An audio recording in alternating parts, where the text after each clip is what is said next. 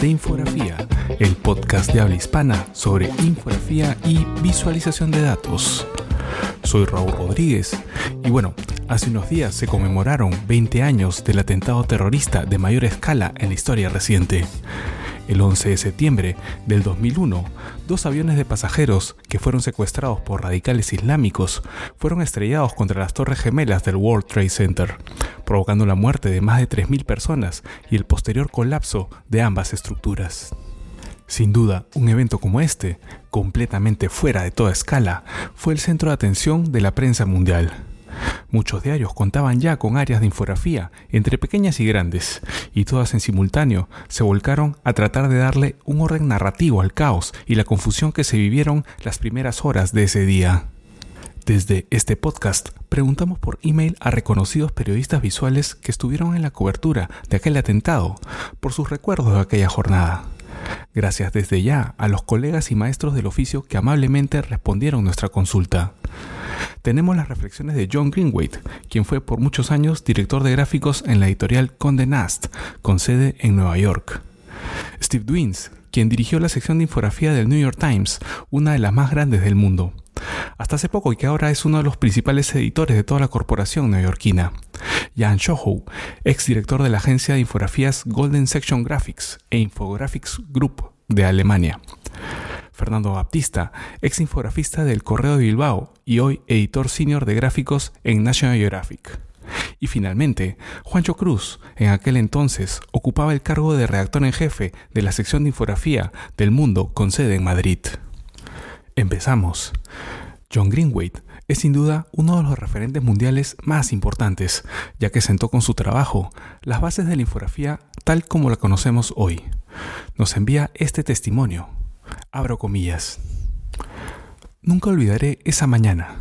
Aún vivía en mi apartamento de la calle 43. El teléfono sonó y mi esposa me dijo que prenda la TV. Muchas infografías de último minuto se hicieron muy apresuradamente ese día, especialmente donde la diferencia horaria significaba que las horas de entrega eran ajustadas y muchas tuvieron información incorrecta. Se hicieron supuestos cerrados sobre el trayecto de los vuelos, enfoques, ángulos, etc. Para ser justos, debió haber una enorme cantidad de presión para realizar gráficos elaborados, ya que fue un gran evento noticioso. Sin embargo, era muy pronto para esperar ese nivel de detalle y estar seguro que había precisión. Admito que de haber estado trabajando en un periódico en ese momento, yo probablemente hubiese estado presionado para mostrar cosas de las cuales no estaba seguro. He permitido desafortunadamente, que eso suceda en algunas ocasiones en etapas tempranas de mi carrera. En los días siguientes, algunos gráficos impresionantes y cuidadosamente informados empezaron a aparecer, especialmente en el New York Times, lo cual se esperaba porque tienen un departamento de infografía fuerte. Y esto ocurrió en su ciudad. Posteriormente, el periódico ganó un premio Pulitzer por la cobertura de actualidad inmediata en el 11S. Yo creo que hoy hemos aprendido a nunca mostrar cosas de las cuales no estamos seguros. Tal vez solo empezar con un mapa y luego desarrollar más infografías a medida que se verifica la información. No es posible hacer grandes infografías pictóricas cuando los hechos no están establecidos con firmeza. Este es un principio periodístico básico que obviamente se aplica a las infografías de la misma forma que a otros tipos de reportaje. Cierro comillas. Gracias a John Greenwaite por este testimonio. Sin duda, la cobertura de referencia para este hecho fue la del New York Times. Steve Dwines, quien fuera director de su sección de infografía desde el 2004, era parte del staff en aquel entonces y hoy en día es uno de los editores principales de toda la corporación. Steve tuvo la amabilidad de responder algunas preguntas que le mandamos sobre el 11 de septiembre. Abro comillas. Desde un punto de vista periodístico, nos fue de mucha ayuda estar en Nueva York. Nuestras oficinas no fueron realmente dañadas por los ataques y nos pudimos desplegar localmente para encontrar las fuentes y reportar al detalle. Al consultarle por la manera en que se organizaron, nos responde lo siguiente. Abro comillas. Charles Blow era el director de infografía en ese entonces. Y sí, hubo pequeños equipos que se formaron para trabajar en proyectos individuales lo que era la manera en la que el departamento trabajaba las historias más grandes. La principal diferencia era que todos en el área estaban trabajando distintos aspectos de la misma historia. Mi rol con respecto al 11S fue hacer un gráfico que describa la estructura interna de las torres, y trabajé esa pieza con Mika Gronal y James Glantz, un reportero. Le hago la siguiente consulta a Steve. ¿Cómo así evitaron caer en este rush de grandes gráficos que se hicieron de un día a otro? Considerando que el New York Times tuvo una cobertura extendida que duró varios meses. Abro comillas. Incluso entonces nosotros teníamos un departamento bastante grande y todo el mundo trabajó muy duro por algunos meses. Éramos lo suficientemente grandes para tener pequeños equipos detrás de ángulos específicos de la historia y mantenerse enfocados en estos ángulos. Por ejemplo, yo trabajé con un pequeño grupo que estaba enfocado en el mismo lugar, el World Trade Center, y la ingeniería de los edificios colapsados. Otros equipos reportaron sobre los vuelos y cómo se desenvolvieron los ataques. A su vez, otro equipo estaba detrás de las víctimas y los lugares del complejo donde trabajaban. Había otros asuntos obviamente, pero nosotros nos organizamos libremente en torno a temas distintos. Finalmente, nos comenta cómo cambió el departamento de gráficos del diario neoyorquino, mirando estos 20 años que pasaron. Abro comillas. Yo asumí el cargo de director de gráficos en el 2004, y el departamento ha crecido y ha cambiado mucho en las últimas dos décadas. Principalmente, hemos agregado periodistas cuyas habilidades profundizan en cartografía avanzada, estadísticas y ciencias de la computación. Pero también continuamos construyendo nuestro núcleo periodístico, fortaleciendo nuestras capacidades en reportaje y diseño. Cierro comillas. Siempre es un gusto escuchar, en este caso leer a Steve, siempre claro y conciso. Gracias a él por tomarse un tiempo para contestarnos. Seguimos. Creo que pocas personas han estudiado con detenimiento esta cobertura, como Jan Shoho, quien dirigió una de las agencias de infografía más importantes del mundo como Golden Section Graphics, luego llamado Infographics Group, con sede en Alemania. Hoy, como consultor y conferencista independiente, nos manda sus reflexiones sobre este acontecimiento. Abro comillas. En ese entonces, estaba trabajando en la revista Max de Hamburgo y recuerdo muy bien cómo todos nos paramos alrededor de la TV en la oficina y vimos en vivo cómo el segundo avión voló hacia el interior del World Trade Center. Mi primer pensamiento fue, esto es guerra. Lo que también recuerdo bien es que después toda la internet y los servicios telefónicos colapsaron. No era posible, pues, hacer una investigación en la red. Afortunadamente, tenía en mis manos un libro de arquitectura con los planos de construcción del World Trade Center con lo que logré hacer un diagrama antes de la hora de cierre en la noche, el cual desafortunadamente no era muy correcto. Había dibujado uno de los vuelos en la dirección equivocada. En las semanas que siguieron, estaba muy enojado conmigo mismo por no hacer bien el trabajo. Y no estaba confortado por el hecho que muchos otros infografistas habían cometido errores similares. ¿Es que casi ninguno de ellos había dado un relato veraz de lo que pasó al día siguiente? ¿Por qué pasó esto?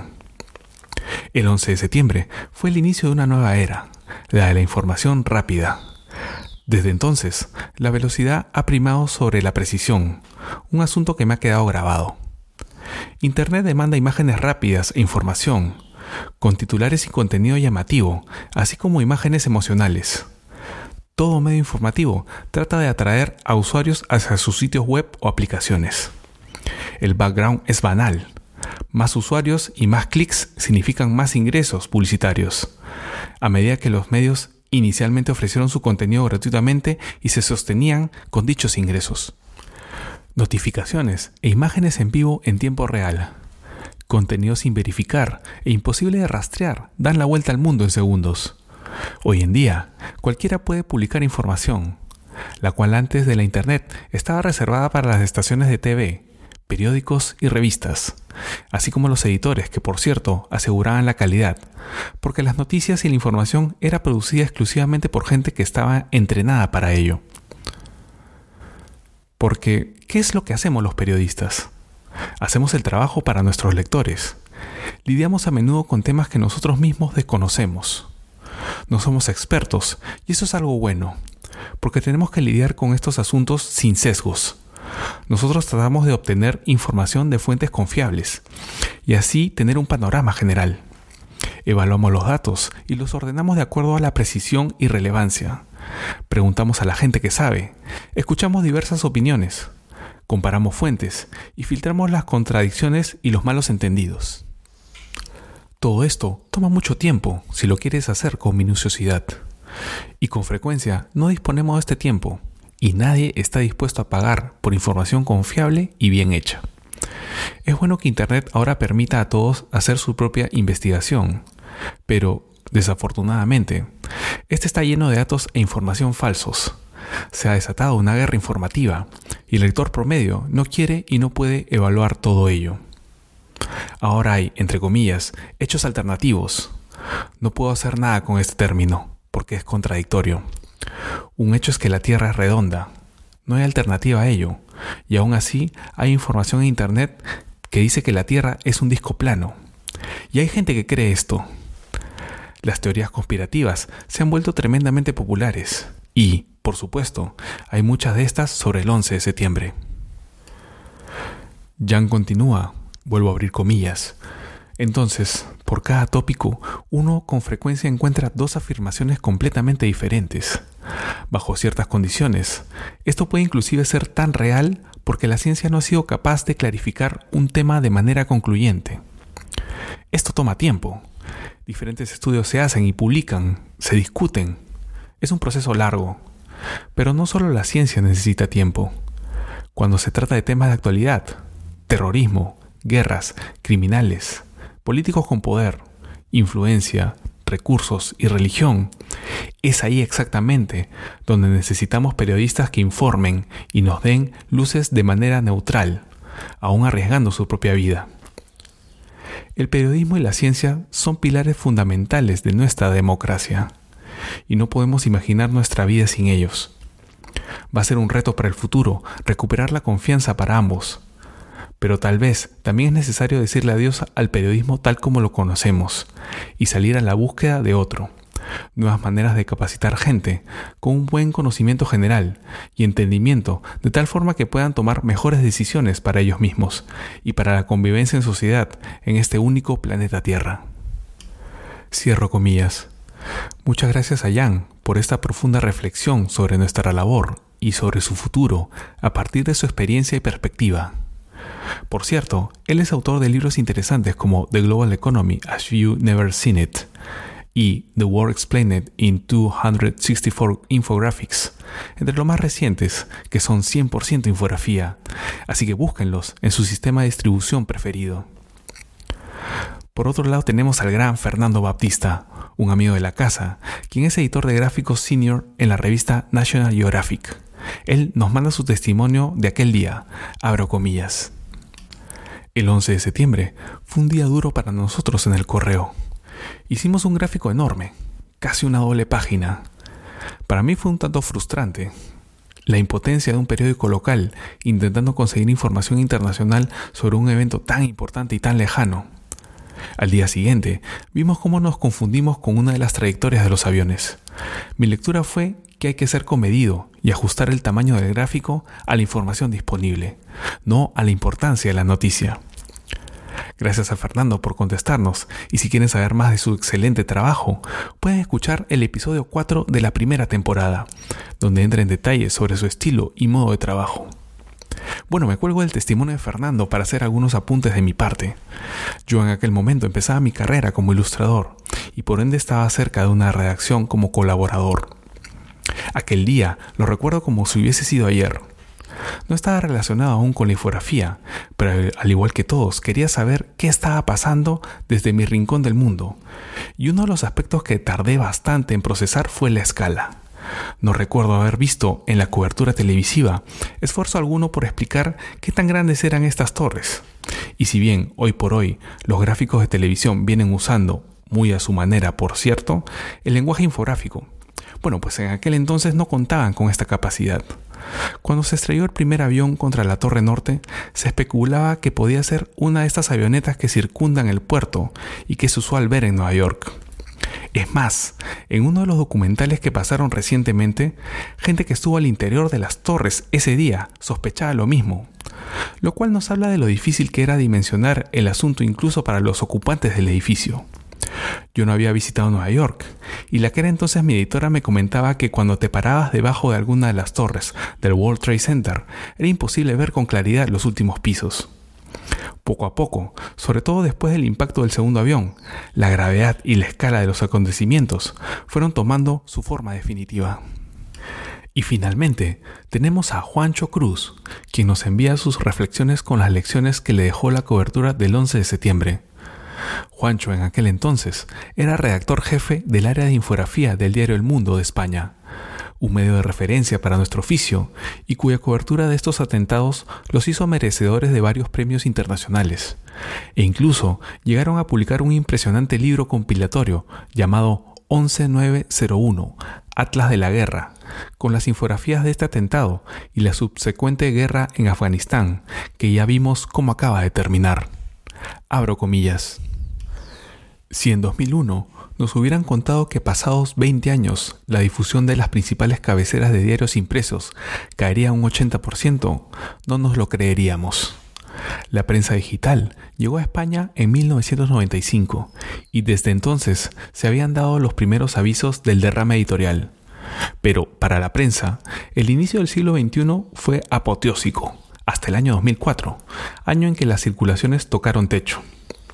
Por tanto, el 11S se produce en un momento en el que el papel está pletórico, con diarios interminables en número de jefes, páginas y suplementos.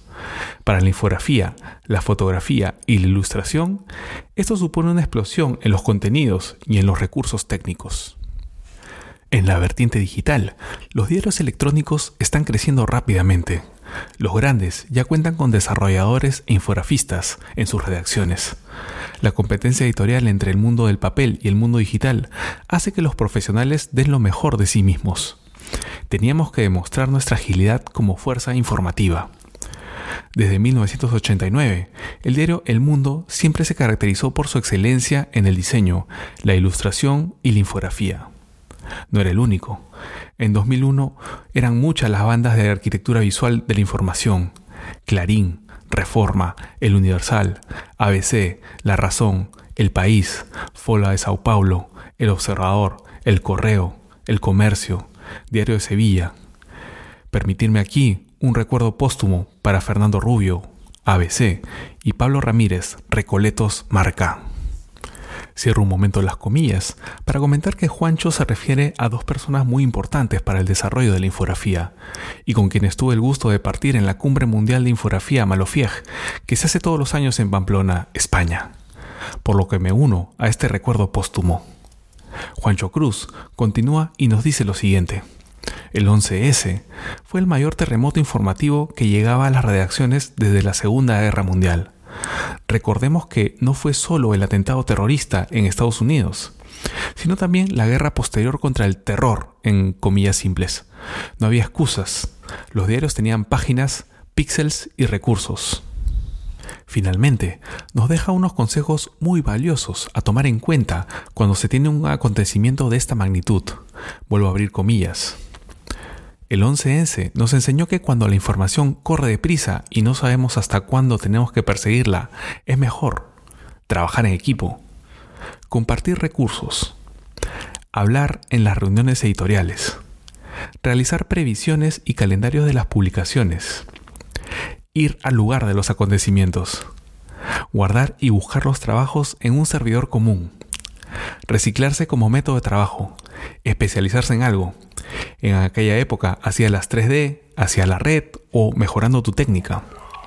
Contar con una red de colaboradores fieles.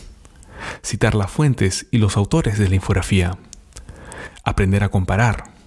Contar historias con palabras, imágenes y gráficos. Mirar lo que hacen tus competidores y aprender de ellos.